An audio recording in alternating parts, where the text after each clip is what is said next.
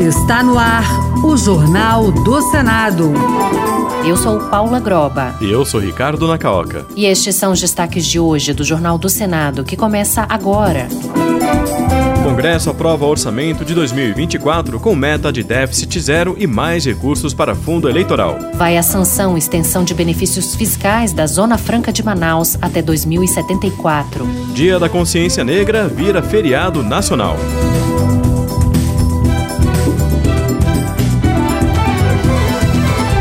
Boa noite. Boa noite. O Congresso aprovou o orçamento para 2024, mantendo a meta de déficit zero no próximo ano, o que significa que o governo não poderá gastar mais do que arrecadar.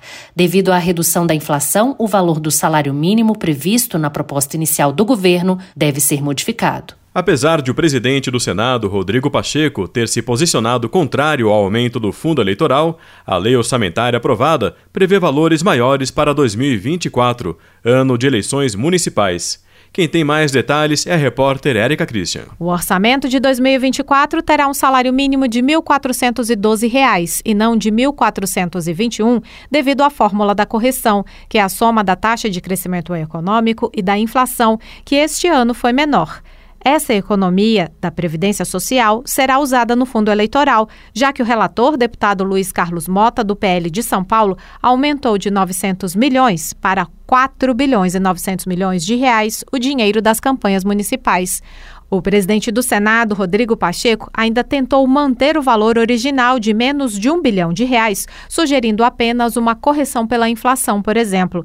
Com a rejeição da proposta, Rodrigo Pacheco afirmou que essa decisão vai levar à votação de projetos no ano que vem que reduzam os gastos com as campanhas, como a unificação das eleições e o fim da reeleição. São propostas que certamente ganham força com a aprovação de um fundo de 5 bilhões de reais. Nós vamos ter esses desafios pela frente. Um que se apresenta, eu acho, mais óbvio em relação a essa questão do fundo eleitoral são os critérios de aplicação desse recurso, porque hoje não há uma lei que disciplina essa distribuição de recursos de fundo eleitoral, ficando muito a critério da discricionariedade dos partidos políticos. O relator do orçamento também reduziu as verbas do Minha Casa Minha Vida, que perdeu 4 bilhões e 100 milhões de reais, e do Programa de Aceleração do Crescimento, que ficou sem 6 bilhões e meio de reais após negociações para impedir a retirada de 17 bilhões.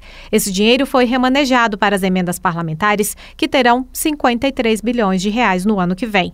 O líder do governo no Congresso Nacional, Randolph Rodrigues, da Rede do Amapá, diz que o corte menor do PAC não inviabiliza o programa no ano ano que vem. Se o limite dos cortes e alterações orçamentárias ficarem 6 bilhões, não tem alteração. Isso daí é assimilado pelo PAC e não modifica o espírito do PAC. Nesse patamar que está, é, eu acho que fica bem ressalvado o orçamento. O orçamento de 2024, que segue para a sanção presidencial, prevê um crescimento econômico de 2,3%, uma inflação de 3,3% e taxa de juros a 9,8% ao ano ano.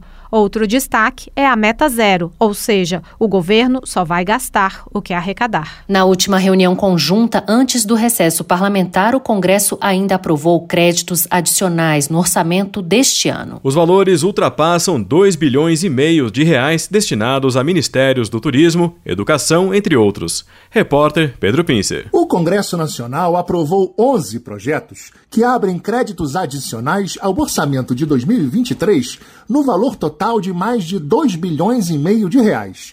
Entre os valores aprovados estão 405,5 milhões para o Ministério do Turismo e para o INCRA e 185,2 milhões para o Ministério da Educação. Outra proposta aprovada destina 573 milhões de reais a vários ministérios. O governo alterou o texto para que o Banco do Nordeste tenha recursos para o seu desenvolvimento.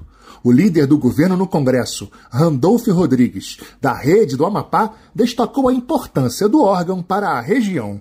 O que se pretende é tão somente voltar a capitalizar o Banco do Nordeste, essa instituição tão fundamental para o Brasil, fundada em 1952, a primeira grande ação da história brasileira de combate ao polígono das secas, de combate ao efeito climático da seca. Então, a única ideia, a única proposta do governo no espírito desse PLN, é voltar a capitalizar. Também foram aprovados, entre outros, 869 milhões para 15 ministérios, Presidência da República e Advocacia Geral da União e 398 milhões em favor do Banco da Amazônia, Petrobras, Indústrias Nucleares do Brasil, Companhia de Entrepostos e Armazéns Gerais de São Paulo e companhias docas do Ceará, do Pará e do Rio Grande do Norte. Os projetos vão à sanção presidencial. O plenário aprovou em votação simbólica a extensão dos benefícios fiscais da Zona Franca de Manaus. O projeto aprovado, que seguiu para a sanção, estende esses benefícios até 2074. Repórter César Mendes. De autoria da Câmara dos Deputados, o projeto iguala a data de vigência dos benefícios fiscais da Zona Franca de Manaus ao que determina a Constituição Federal como data limite para esse tipo de regime fiscal diferenciado.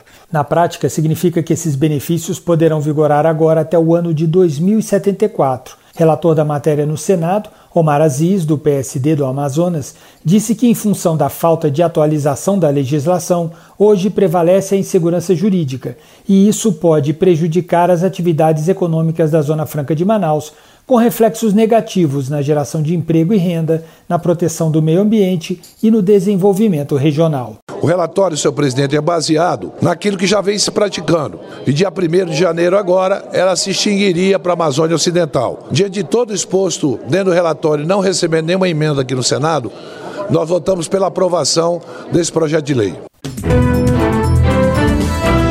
O Dia da Consciência Negra agora é feriado nacional. A proposta aprovada pelo Congresso Nacional virou lei nesta sexta-feira.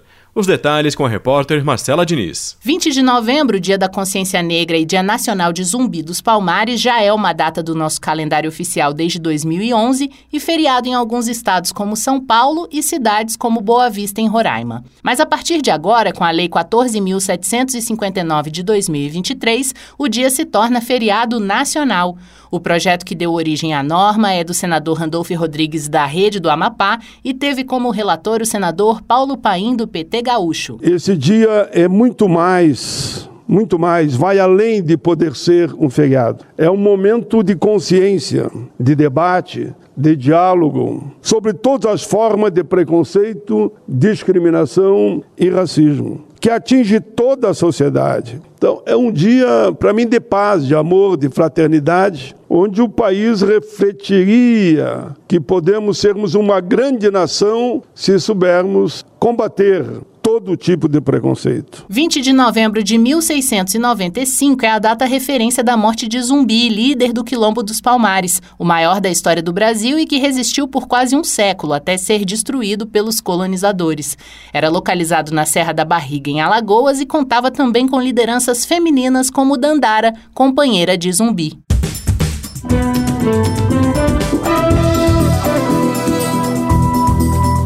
Com trabalhos técnicos de Eliseu Caires, o Jornal do Senado fica por aqui. Acompanhe agora as notícias do Tribunal de Contas da União e da Câmara dos Deputados. Boa noite. Boa noite e um bom fim de semana. Minuto do TCU. Você sabia que o Tribunal de Contas da União tem uma escola superior que oferece cursos online gratuitos para cidadãos e servidores públicos?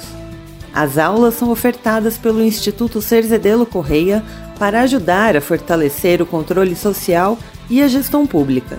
No modelo, o próprio aluno conduz o aprendizado e assiste às aulas de acordo com a sua disponibilidade de tempo.